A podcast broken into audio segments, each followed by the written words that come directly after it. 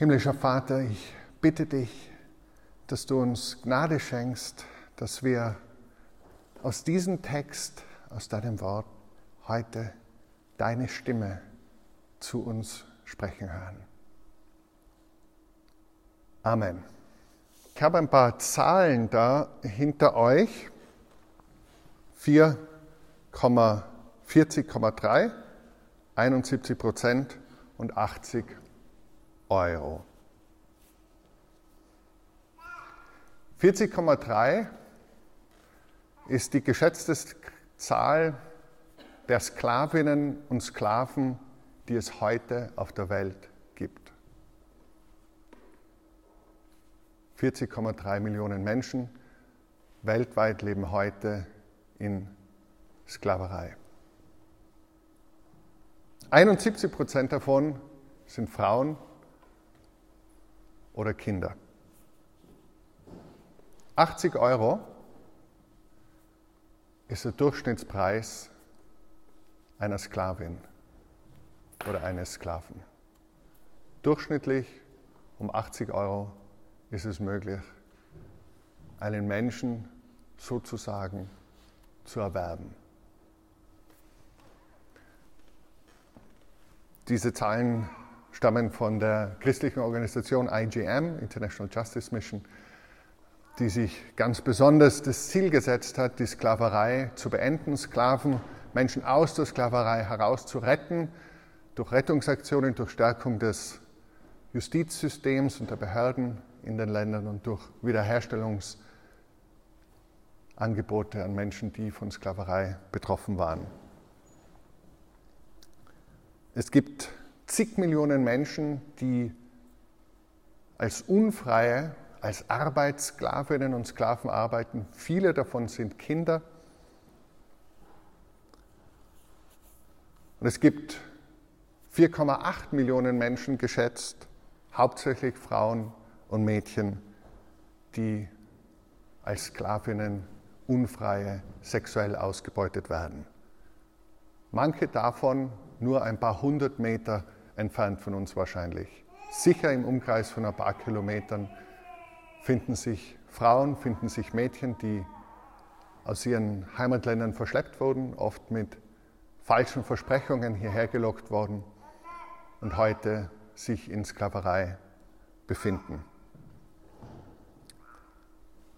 Die Faith, die heute nicht da ist, arbeitet äh, für ein Hilfswerk hier in Wien, Herzwerk heißt es, und ist mit einigen dieser Frauen immer wieder im Gespräch und begleitet sie mit der Liebe von Jesus.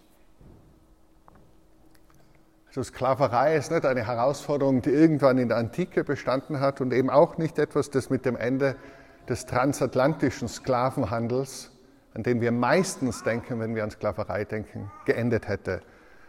Dieser transatlantische Sklavenhandel, wo Kinder wo Frauen, wo Männer geraubt wurden, meistens an der Westküste Afrikas und dann unter unvorstellbar grausamen Bedingungen über den Atlantik geschifft wurden, um dort in die Kolonien verkauft zu werden und unter unvorstellbar furchtbaren Bedingungen arbeiten zu müssen. Dieser Sklavenhandel hat, man schätzt, ungefähr 12 Millionen Menschen betroffen, die geraubt wurden, die nach Amerika gebracht wurden. Ungefähr zwei Millionen allein sind beim Transport gestorben. Und damit verbunden ist natürlich das bis heute nachwirkende der rassistischen Fratze, die mit der Sklaverei verbunden ist.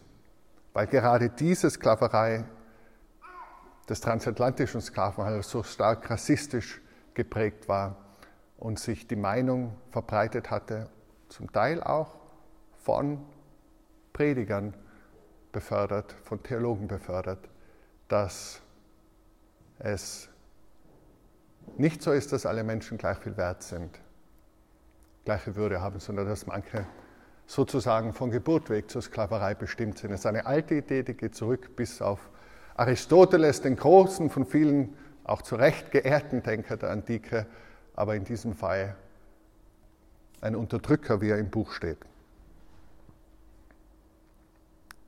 Vor diesem Hintergrund, glaube ich,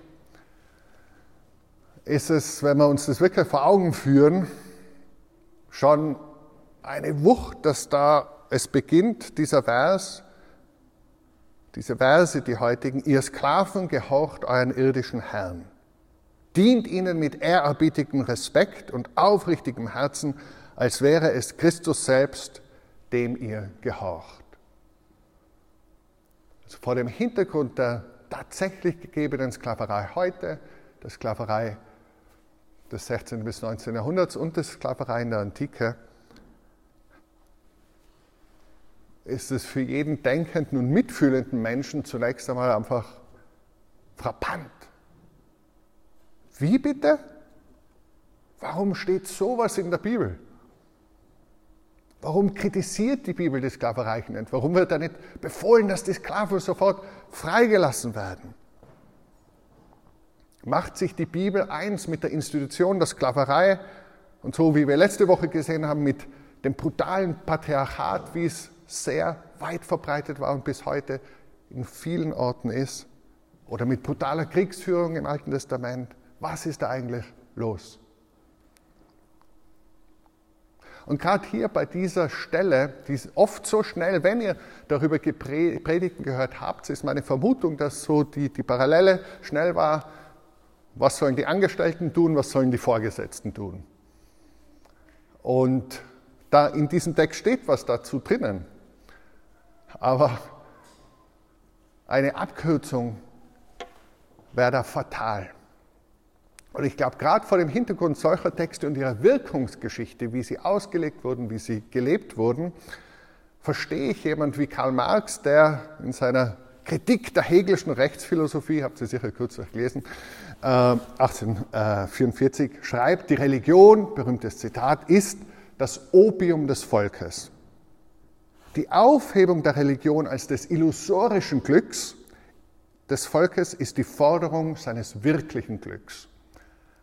Also was er meinem Verständnis nach damit meint, ist diese Jenseitsvertröstung, zu sagen, ja, ja, im Himmel, da wird es dann für alle gut, aber jetzt tut es brav kuschen und gehorchen. Diese Jenseitsvertröstung, dieses aus seiner Sicht illusorische äh, Glück, steht im Widerspruch zu dem zu sagen, die Verhältnisse sollen hier und jetzt sich ändern. Gerechtigkeit, Barmherzigkeit hier und jetzt.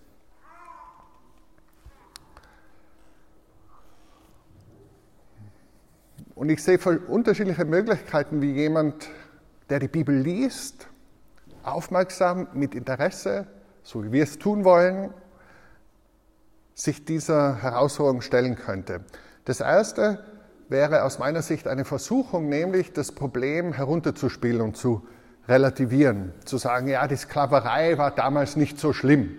In der Antike zum Beispiel hatte die Sklaverei nicht diese rassistischen Züge, wie sie dann später es durch den transatlantischen Sklavenhandel angenommen hat. Das stimmt zwar zum Teil, also man konnte rein äußerlich nicht unbedingt erkennen, wer Sklave und wer Freier ist.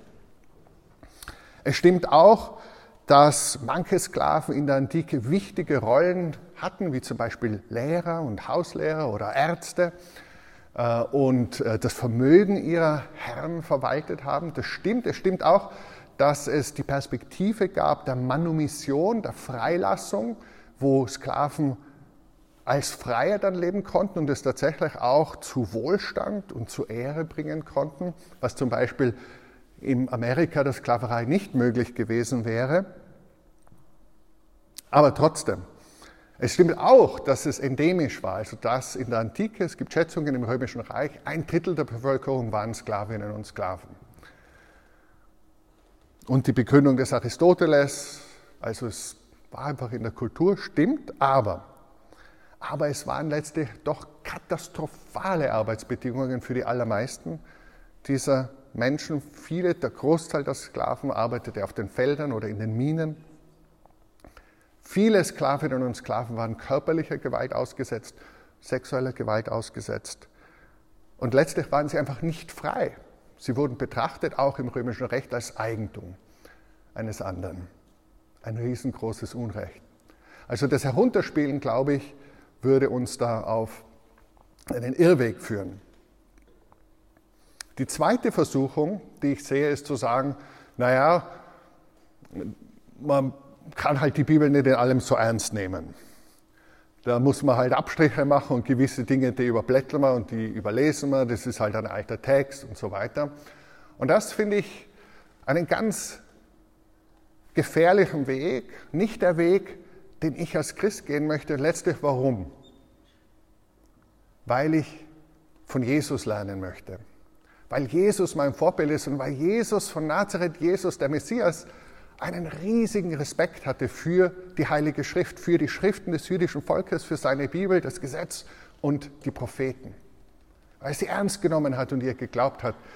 Weil ich lernen möchte von seinen Jüngerinnen und Jüngern, die die Bibel ernst genommen haben, die gesagt haben, hey, das ist so ein Schatz der Offenbarung, der uns hier gegeben wurde. Ernst nehmen will und lernen will von diesem Volk Gottes, von dem Volk der Juden, die diese Offenbarung Gottes schätzen und lieben, weil ich lernen will vom Vorbild der christlichen Kirche, von den Frauen und Männern, die über die Jahrhunderte und Jahrtausende vor mir gegangen sind und dies erlebt haben und gelernt haben, dass ihnen in diesem Text der lebendige Gott begegnet.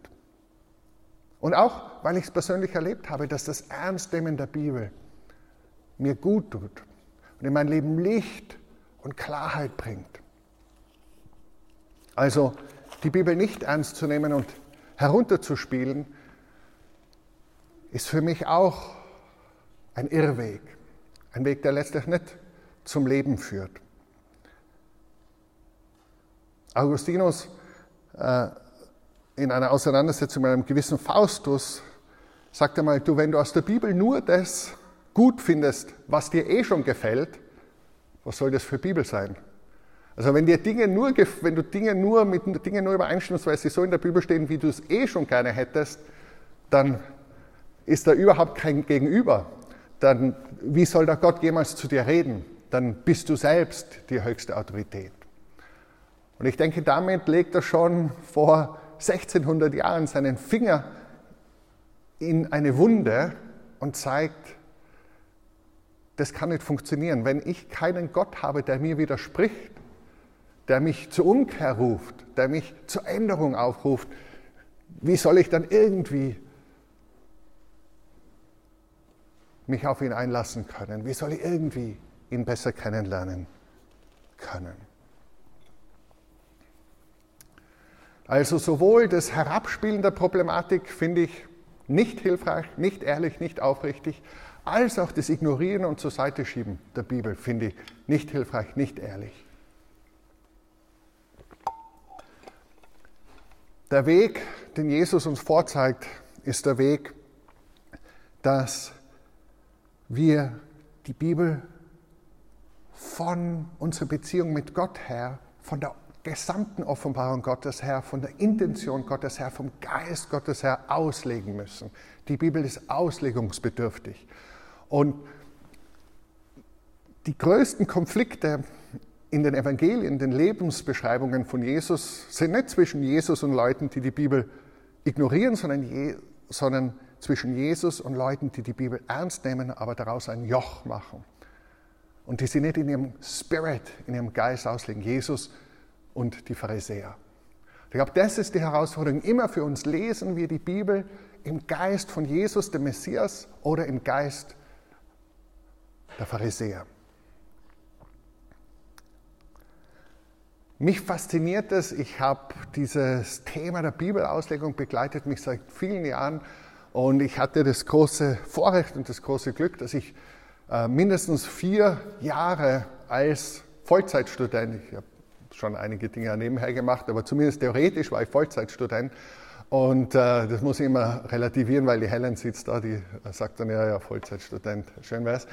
Ähm, aber ich, hab, äh, ich hatte die, die Gelegenheit, äh, zuerst einen Master in biblischer Auslegung zu machen in Oxford und dann mein, meine ganze Doktorarbeit hat sich nur mit diesem Thema eigentlich befasst, anhand von konkreter Stellen. Wie verstehen wir die Bibel als heilige Schrift? Wie redet Gott zu uns? Und da möchte ich euch jetzt mit hineinnehmen in etwas, was ich sehr hilfreich finde, aber was ein bisschen komplex ist. Also es ist wieder so, dass wir äh, hoffentlich Kaffee getrunken haben und wach sind, weil wir unsere grauen Zellen jetzt brauchen werden. Ähm, gerade zu diesem Thema Sklaverei, auch Frauen, auch in einem Buch äh, beleuchtet er auch die, die Frage der, der, Homosexualität. William Webb äh, habe ich da hinten euch mitgebracht, dieses Buch äh, Slaves, Women and Homosexuals. Und wenn wir zu, zum nächsten Slide gehen, seht ihr dort, das möchte ich euch erklären als Zugangsweise zur Auslegung von schwierigen Textstellen. Ja. Was, was er hier in diesem Modell äh, zeigt, ist, ihr seht es in der Mitte, oh, einschalten, äh, die Bibel und aus einem Blickwinkel ist das, was die Bibel sagt, in dem Kontext bringt Befreiung, Erlösung, hat diesen Drift, dass Dinge besser werden, dass Freiheit kommt, dass Gutes kommt auf der einen Seite. Und auf, aus der anderen Perspektive ist ein großes Fragezeichen, weil da scheint die Bibel regressiv zu sein. Und das Rad zurückzudrehen zu wollen in einen Zustand, wo weniger Freiheit, wo weniger Wohlergehen besteht. Das ist die Wahrnehmung und das ist die Grundthese. Die Perspektive, aus der auf der einen Seite die, was die Bibel buchstäblich vor uns sagt, Freiheit bringt und, und eine Besserung bringt und Gutes bringt, ist die Ausgangskultur, in der die Bibel verfasst wurde. Also die Kultur des Ancient Near East, des äh, antiken Nahen Ostens oder die griechisch-römische Kultur. Vor diesem Hintergrund ist das, was die Bibel sagt, befreien. Good News für Frauen, Good News für Sklavinnen und Sklaven.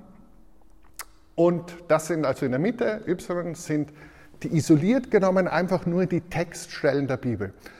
Gelesen vor diesem Hintergrund der Ausgangskultur. Und dann, das ist seine These, heutzutage gibt es in manchen Bereichen, ist es der Fall, dass das, was implizit in der Bibel, nämlich das, die ultimative Ethik, wo die Bibel eigentlich hin will, der Spirit, der dahinter ist, wo es von der Schöpfung und der Lesung her hingehen soll, dass unsere Kultur dort weitergekommen ist.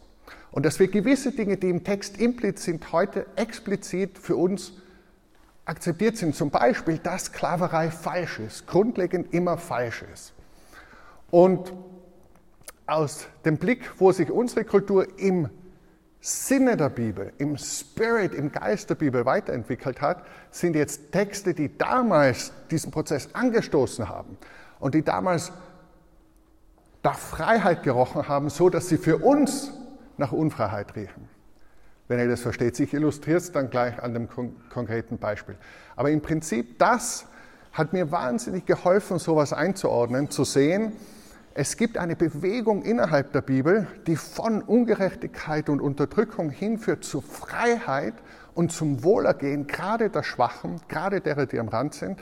Aber dort wo die Bibel in ihrer Kultur zu ihrem Zeitpunkt äh, ausgesprochen wird, das ist noch nicht das Ende des Reich Gottes, der Himmel auf Erden, das, wofür wir beten, wenn wir beten, Vater, dein Reich komme, dein Wille geschehe. So, ich gebe euch jetzt ein Beispiel. Bleiben wir beim Beispiel der Sklaverei. Da sagen wir also, Ausgangskultur ist die Sklaverei, wie sie in der Antike äh, vorgeherrscht hat. Das wäre die Ausgangskultur wo die Bedingungen, Lebensbedingungen denkbar schlecht waren für diese Männer und Frauen, die versklavt wurden. Die Bibel hat in vieler Hinsicht den Sklaven ein besseres Leben geboten, ohne die Sklaverei eben ganz abzuschaffen. Vielleicht der größte Unterschied für die Menschen, die im alten Israel versklavt waren, war, dass alle auch Sklaven einen Ruhetag in der Woche hatten, dass der Sabbat ganz dezidiert auch für Sklavinnen und Sklaven gegolten hat. Zum Beispiel 5. Mose 5, bei den zehn Geboten heißt, der siebte Tag ist Sabbat für den Herrn, deinen Gott. Du sollst an ihm keinerlei Arbeit tun, du und dein Sohn und deine Tochter und dein Sklave und deine Sklavin und dein Rind und dein Esel und all dein Vieh und der Fremde bei dir, der innerhalb deiner Tore wohnt, damit dein Sklave und deine Sklavin ruhen wie du. Und denke daran, dass du Sklave warst in Ägypten und dass der Herr dein Gott dich mit starker Hand und mit ausgestrecktem Arm von dort herausgeführt hat. Darum hat der Herr dein Gott dir geboten, den Sabbattag zu feiern. Also dieses Grundevent, wo Israel zum Volk wird, dass sie als Sklaven befreit werden aus der Sklaverei in Ägypten und dann in Freiheit kommen, ist so Teil der Geschichte und Gott sagt, vergiss es nie, dass du selbst Sklave warst und lass deine Sklaven und dein Rind, lass alle ruhen am Sabbattag. Für hebräische Sklaven gab es zusätzlich das Gesetz, dass du spätestens nach sieben Jahren freigelassen wurdest. Also Sklaverei war, wenn dann, immer auf Zeit beschränkt.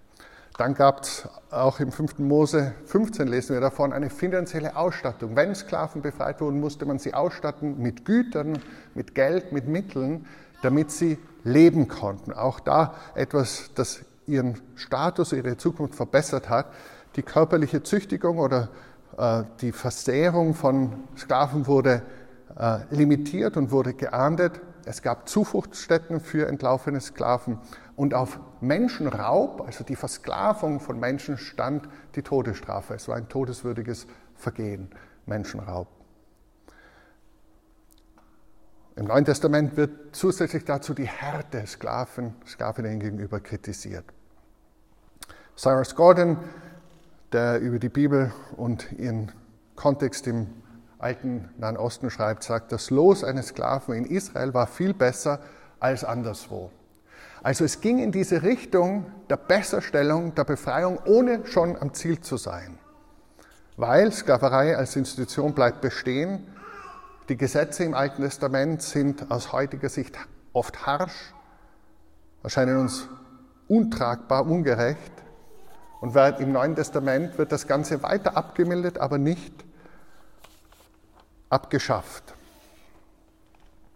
Und natürlich kann man sich überlegen, warum, warum macht es Gott? Auch hierzu, wenn ihr wirklich da weiter eintauchen wollt, hat Web, finde ich, sehr gute äh, Ansätze, die letztlich äh, darin fußen, was wir von Jesus lernen. Wieder bei Jesus anfangen, bei Jesus lernen. Äh, wenn ihr die Bibel gut kennt, kennt ihr vielleicht diese Auseinandersetzung, wo Pharisäer zu Jesus kommen und sagen, du, darf eigentlich ein Mann sich aus irgendeinem Grund von seiner Frau scheiden lassen? Und Jesus sagt, was sagt Mose dazu? Und die sagen, ja, Mose sagt, Scheidebrief ausstellen und so weiter. Und dann sagt Jesus, von Anfang an ist das aber nicht so gewesen, sondern Gott sagt, die zwei sollen ein Fleisch werden. Was Gott zusammengefügt hat, soll der Mensch nicht trennen. Und er sagt, Mose hat euch das geboten wegen der Härte eures Herzens. Also was Jesus hier tut, ist, er sagt, da gibt es ein Gebot, das in der Tora steht, im Gesetz steht, höchste, absolut höchste Autorität für das jüdische Volk. Und Jesus sagt, dieses Gebot war ein Zugeständnis an eure Herzenshärtigkeit und entspricht nicht dem vollkommen guten Willen Gottes. Und das lässt natürlich dann die Frage zu, gibt es andere Gebote, die für eine Zeit gelten, zum Beispiel für die Zeit, bis dieser neue Bund kommt, wo Gott seine Gesetze in unser Herz schreibt und uns von innen her verändert, die Gott gegeben hat, um in einer gefallenen Welt, in einer Welt, wo viel Ungerechtigkeit und Unrecht bereits herrscht, ein gewisses Modikum an Ordnung zu schaffen. Auch dieses Gesetz war letztlich zum Schutz der Frau, weil sie dadurch dann in der Lage war, wieder zu heiraten, weil sie den Scheidebrief hatte und versorgt werden konnte in der damaligen Ökonomie. Aber es war nicht Gottes Wille, Gottes Plan für die Menschen, den wir eigentlich, sagt Jesus, von der Schöpfung her sehen, eigentlich will Gott es überhaupt nicht, dass es dazu kommt. Also ein Zugeständnis an die Herzensheitigkeit. Und das ist ein ganz wichtiger Ansatz zu sagen, hey, gibt es vielleicht Dinge, die in dieser Zeit verfasst wurden als Zugeständnis Gottes an die Herzensheitigkeit der Menschen, die aber nicht seinem heiligen, letztendlichen Willen entsprechen. Es gibt einiges, das dafür spricht. Einerseits sind manche, äh, findest du Begründungen, äh, sowohl in Bezug auf die Sklaven als auch in Bezug auf die Unterordnung der Frau, die sehr pragmatisch formuliert sind. Die sagen, in diesem Kontext, wo ihr lebt, macht das so, weil das der größeren Sache dient, nämlich dem Evangelium. Also äh, über die Sklaven in Titus 2, 9 und 10 äh, sagt er, wie sie sich verhalten sollen und dann gibt er den Grund, damit sie die Lehre, die unseres Heiland Gottes ist, in allem zieren. Also nach außen hin sich so zu verhalten, dass diese Botschaft, die christliche Botschaft, geziert wird. Im 1. Timotheus 6 heißt es auch wieder an die Sklaven, damit sie sich so, die sollen sich so verhalten, damit nicht der Name Gottes und die Lehre verlästert werde. Äh, in Bezug auf die Frauen in Titus 2 heißt es auch zum Beispiel, damit sollen sich ihren eigenen, ähm, sollen sich den eigenen Männern unterordnen, damit sie das Wort Gottes, damit das Wort Gottes nicht verlästert werde. Das heißt, es sind pragmatische Begründungen, wo er sagt, in der jetzigen Kultur ist es gut, das zu tun, weil es der größeren Sache dient. Das wäre so ein Indiz, dass die Begründung dafür und, und die, das Rational dafür sehr stark durch die Kultur geprägt ist. Und im Umkehrschluss könnte man fragen, zum Beispiel heute, äh, würde es, wäre es wirklich hilfreich für die Botschaft des Evangeliums zu sagen, wir finden Sklaverei nicht abschaffungswürdig, sondern Sklaven sollen sich unterordnen, damit die Lehre nicht in Verruf gerät. Also von der Pragmatik her hätte das genau die gegenteilige Wirkung wie in der Antike. Also wenn die Pragmatik dahinter steht, wie wir das Evangelium verkünden können, wäre hier zumindest, wären diese Begründungen, würden alle wegfallen. Aber noch wichtiger finde ich, diese Texte, die in Richtung dieser ultimativen Ethik hinweisen, wo es eigentlich hingehen soll. Zum Beispiel als du Korinther 7 bist du als Sklave berufen worden, so lass es dich nicht kümmern. Wenn du aber auch frei werden kannst, mach umso lieber Gebrauch davon. Oder 1. Korinther 12, denn in einem Geist sind wir alle zu einem Leib getauft worden, es seien Juden oder Griechen, die große Spaltung zwischen Gottes Volk und nicht dem auserwählten Volk, es seien Sklave oder Freien, diese riesige Spaltung äh, im Römischen Reich und sind alle mit einem Geist getränkt worden. Und im Galaterbrief geht er noch weiter, Kapitel 3, Vers 28, der Paulus, da ist nicht Jude noch Grieche, da ist nicht Sklave noch Freier, da ist nicht Mann noch Frau, denn ihr alle seid einer in Christus Jesus.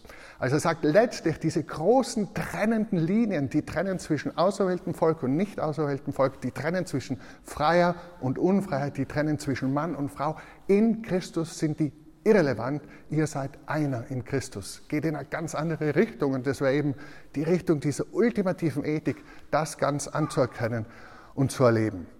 Ähnlich heißt es im Kolosser 3,11, gibt es eine ähnliche Stelle. Und speziell, was passiert, wenn ein Sklave, wenn es um einen Sklaven geht? Es gab einen entlaufenen, äh, entlaufenen Sklaven, Onesimus, den Paulus kennengelernt hat, den Paulus zum Herrn geführt hat. Wenn du als Sklave davongelaufen bist, war das todeswürdig, das Vergehen. Was macht Paulus? Paulus schickt ihn zurück zu seinem Herrn, aber mit einem Brief. Und in dem Brief sagt er an den Herrn, denn vielleicht ist Onesimus deswegen für eine Zeit von dir getrennt gewesen, damit du ihn für immer besitzen sollst. Nicht länger als einen Sklaven, sondern mehr als einen Sklaven, als einen geliebten Bruder. Das ist die Tendenz. Wenn du Christ bist, dann ist es nicht länger ein Sklave, sondern ein geliebter Bruder. Also dort geht es hin. Das heißt, was ich sehe durch ein Bibelstudium ganz zentral für mich auch eben dieses Gebet, ich habe schon angesprochen, das Vaterunser, wo wir sagen, dein Wille geschehe, dein Reich komme. Im Reich Gottes wird es keine Sklaven geben. Und wenn ich bete, dein Reich komme auf Erden, bete ich für ein Ende der Sklaverei. Ich bete für ein Ende von Ausbeutungsverhältnissen. Ich bete für ein Ende von Gewalt, von familiärer Gewalt, von sexueller Gewalt, von jeder Art von Gewalt. Ich bete für das Kommen des Reiches Gottes. Jesus wenn er sagt, wozu er gekommen ist, seine pragmatische Rede in seiner Heimatsynagoge in Nazareth, da zitiert er aus Jesaja und sagt, der Geist des Herrn ist auf mir, weil er mich gesalbt hat, Armen gute Botschaft zu verkündigen. Er hat mich gesandt, Gefangene Befreiung auszurufen und Blinden, dass sie wieder sehen, Zerschlagene in Freiheit hinzusenden, auszurufen, ein angenehmes Jahr des Herrn, das Jubeljahr, das gekennzeichnet war durch die Freilassung aller Sklaven. Das heißt, Jesus ist der, der kommt, um Freiheit zu bringen. Das Reich Gottes ist ein Reich der Freiheit. Das Reich Gottes ist ein Reich des Heilwerdens und des Freiwerdens.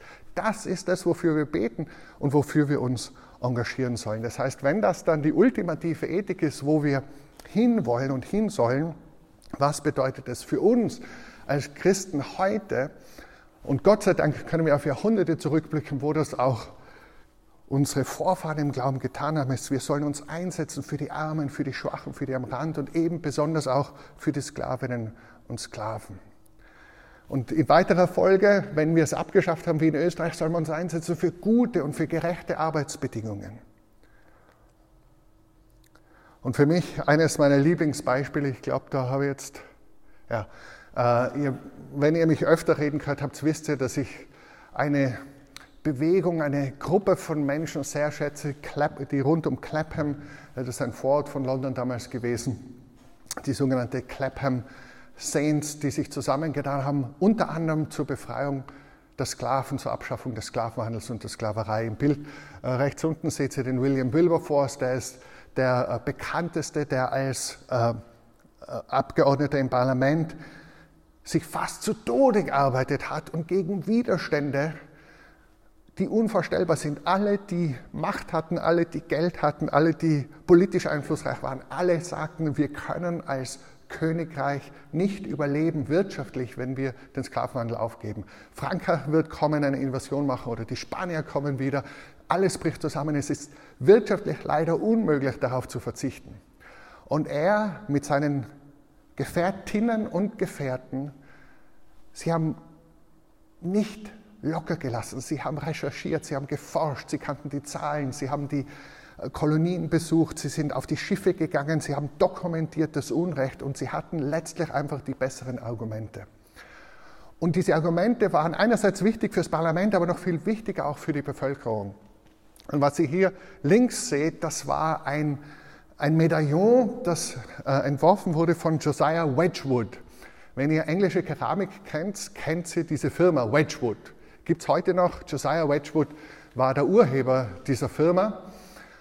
Und er war ein frommer Mann, ein gottesfürchtiger Mann und er hat dieses Emblem entworfen. Man sieht diesen versklavten Afrikaner in Ketten und die Frage, am I not a man and a brother? Am I not a man and a brother? Erinnert euch, Paulus an Philemon, nicht länger als Sklave, sondern vielmehr als geliebter Bruder.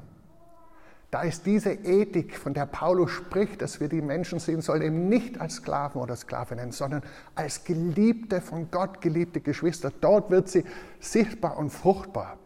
Und das war, wurde echt so ein, ein Modeaccessoire. Die Damen aus der guten Gesellschaft haben diese Wedgwood äh, an äh, ihrer Halskette getragen. Und es ist so wichtig, ein Bild zu haben, mit Bildern zu reden, dass Menschen sehen, ja, plötzlich, wow, ein Bruder, ein Mensch, in Ketten, ausgebeutet. Und da bin ich so dankbar und ich, ich bin dankbar für Organisationen wie IGM, die heute sich dafür einsetzen, dass Kinder, dass Frauen, dass meiner Ausgaberei befreit werden in der ganzen Welt. Und ich denke, das ist unser Auftrag heute als Christinnen und Christen, uns dafür einzusetzen, das zu Ende zu denken und zu sagen, wo geht die Reise hin und was möchte Gott eigentlich? Was bedeutet es, dass Jesus gekommen ist, auszurufen, auszurufen das Jubeljahr, das Gnadenjahr des Herrn? Und wie das konkret ausschauen kann bei uns, weiß ich noch nicht, aber ich weiß, dass es einige gibt, in unserer Gruppe, die brennen für soziale Gerechtigkeit, die äh, gelebt haben, zum Beispiel schon Jahre im Südsudan oder in, in, anderen Teilen der Welt und die sich hier einsetzen für die Armen, für die Schwachen, für die am Rand. Ich habe die Faith erwähnt, die mit Frauen, die Opfer von Menschenhandel sind, die in Prostitution gefangen sind, unterwegs ist. Es gibt andere mehr. Und wir wünschen uns, dass das entsteht bei uns in der Citykirche. Und wenn dich das anspricht, ich sehe den Sebastian hinten, der das Hilfswerk World Vision in Österreich leitet und ich durfte bei ihm und seinem Team sein, die in der ganzen Welt aus diesem Ethos heraus ihre christliche Berufung mit Mut und mit Demut auszuüben, so vielen Menschen Gutes tun. Das ist Teil des Evangeliums. Das ist nicht ein Add-on und ein Nice to have, sondern das ist Kern der guten Botschaft. Okay, jetzt noch in aller Kürze, statt die Abkürzung zur Anwendung zu machen, gebe ich euch noch ein, zwei Gedanken, die darüber hinaus relevant sind, dafür, dass wir uns für Gerechtigkeit und für Freiheit einsetzen sollen. Wir lesen, ihr Sklaven gehorcht euren irdischen Herrn, dient ihnen mit ehrbietigem Respekt und aufrichtigem Herzen, als wäre es Christus selbst, dem ihr gehorcht. Wenn ich das jetzt losgelöst habe von dem, was da über die Institutionssklaverei gesagt wird, hat es schon was zu tun mit meinem Arbeitsethos. Arbeite ich letztlich für meinen Vorgesetzten oder meine Vorgesetzten oder arbeite ich letztlich für Christus? Für wen mache ich das alles? Für wen tue ich mir das an? Nächster Slide. Arbeitet nicht nur, wenn man euch dabei beobachtet, als ginge es darum, Menschen zu gefallen. Macht euch vielmehr bewusst, dass ihr Sklaven von Christus seid und tut mit ganzer Hingabe das, was Gott von euch möchte. Erfüllt eure Aufgaben bereitwillig und mit Freude, denn letztlich dient ihr nicht Menschen, sondern dem Herrn. Ihr könnt sicher sein, dass jeder, der Gutes tut, vom Herrn dafür belohnt wird, ob es sich nun um einen Sklaven handelt oder um einen freien Menschen.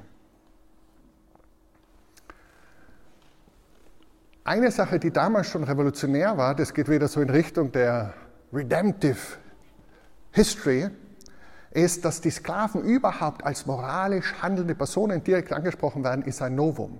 In diesen Haustafeln, da wurden die angesprochen, die Freie waren, aber nie die Sklaven direkt, als hätten sie eine Wahl, als hätten sie eine Entscheidung, als wäre es von Bedeutung, wie sie dazu stehen, welche Motivation sie haben, was sie tun. Sondern der Text sieht sie als moralische Wesen, deren Entscheidungen und deren Art zu leben vor Gott absolut gleichbedeutend ist mit einander. Sie werden gleich, im gleichen Atemzug wie alle anderen angesprochen.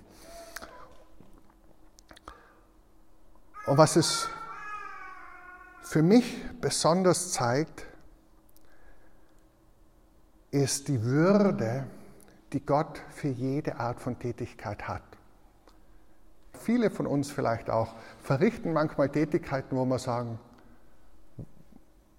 was soll das? Wozu ist es gut? Es wird nicht gesehen, es wird nicht geehrt, es wird nicht wertgeschätzt, es wird vielleicht nicht ausreichend remuneriert. Die Würde, die wir tun, wenn wir das tun, wozu Gott uns letztlich gemacht hat, nämlich den Garten zu bestellen, von der Schöpfung her. Bebaue den Garten, mache die Erde fruchtbar, egal wo es ist. Es ist so eine Würde, dass dein Chef Jesus Christus ist, der Sohn des lebendigen Gottes. Und das macht natürlich schon was, wie du dich begreifst und die Würde dessen, was du tust. Dass du letztlich das, was du tust, für den Messias tust, für den Sohn des lebendigen Gottes. Egal, ob du Tennisunterricht gibst oder ob du Prüfe bei der, äh, Prüfungen für die Wirtschaftskammer durchführst oder was du sonst machst. Du machst es letztlich für Jesus Christus und das bringt natürlich eine Perspektive in deine Arbeit einen Kontext in deine Arbeit, die an Sinnhaftigkeit und an Zukunft nicht zu überbieten ist. Und wenn, wir, wenn uns das gelingt, so zu leben, dass wir wirklich sagen, Jesus, heute räume ich für dich meinen Schreibtisch auf. Na, das wäre mal was, das schauen wir an. Aber oder was auch immer wir tun, ja, oder ich mache das Büro einmal sauber, das wäre noch der größere Wunder bei mir. Ja. Ich hoffe, also wenn ihr kommt, sind die Masken eh gut gegen Staub aber muss im Büro, äh, egal, wurscht, äh, seit, seit äh, Track. Ähm, das, was ihr tut, ob es bezahlt ist oder nicht bezahlt ist, ob es gesehen wird oder nicht gesehen wird, ob es gesellschaftlich geachtet wird oder nicht geachtet wird. Gott sieht dich, das ist die Botschaft. Gott sieht dich in deinem Alltag. Er sieht dich nicht nur am Sonntag, wenn du da bist und vielleicht stehst und zu ihm singst. Er sieht dich dort, wo du bist im Alltag. Er sieht dich und er kennt dich und er schätzt es wert. Er kennt deine Mühen, wenn du trotz Müdigkeit nochmal den Computer startest und dieses Excel fertig machst, weil du versprochen hast, dass es zum gewissen Termin abgegeben wird. Er sieht dich, wenn du dir denkst, boah, eigentlich hätte ich jetzt lieber was anderes vor, aber ich mache das noch, weil es zu meinem Commitment gehört. Du machst es für ihn.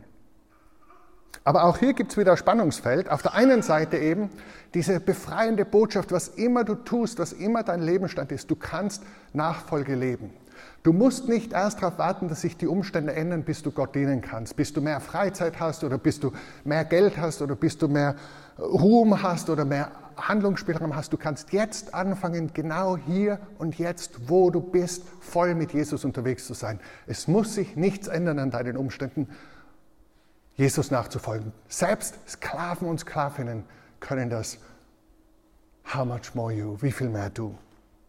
Natürlich gibt es aber auch wieder die Notwendigkeit, hier zu nuancieren. Es gibt Situationen, aus denen wir herausgehen sollen. So wie Paulus sagte, wenn du frei werden kannst, dann mach Gebrauch davon. Es gibt Situationen, wo es nicht gut ist, zu dulden und zu leiden. Es gibt Situationen, wo die Liebe fordert, rauszugehen.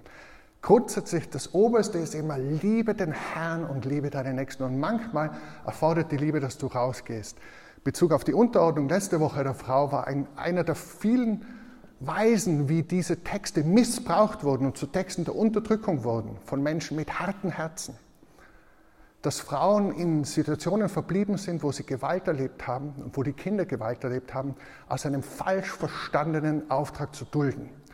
Und lassen wir in aller Klarheit sagen, das hat nichts mit Gottesfürchtigkeit zu tun, das hat nichts mit Gottes Willen zu tun, sondern Gott möchte Freiheit und die Liebe sagt, ich schütze mich ich schütze meine Kinder und ich sage auch aus Liebe dem, der Grenzen überschreitet, halt, stopp, keinen Schritt weiter. Auch für dich ist es wichtig, diese Grenze zu kennen.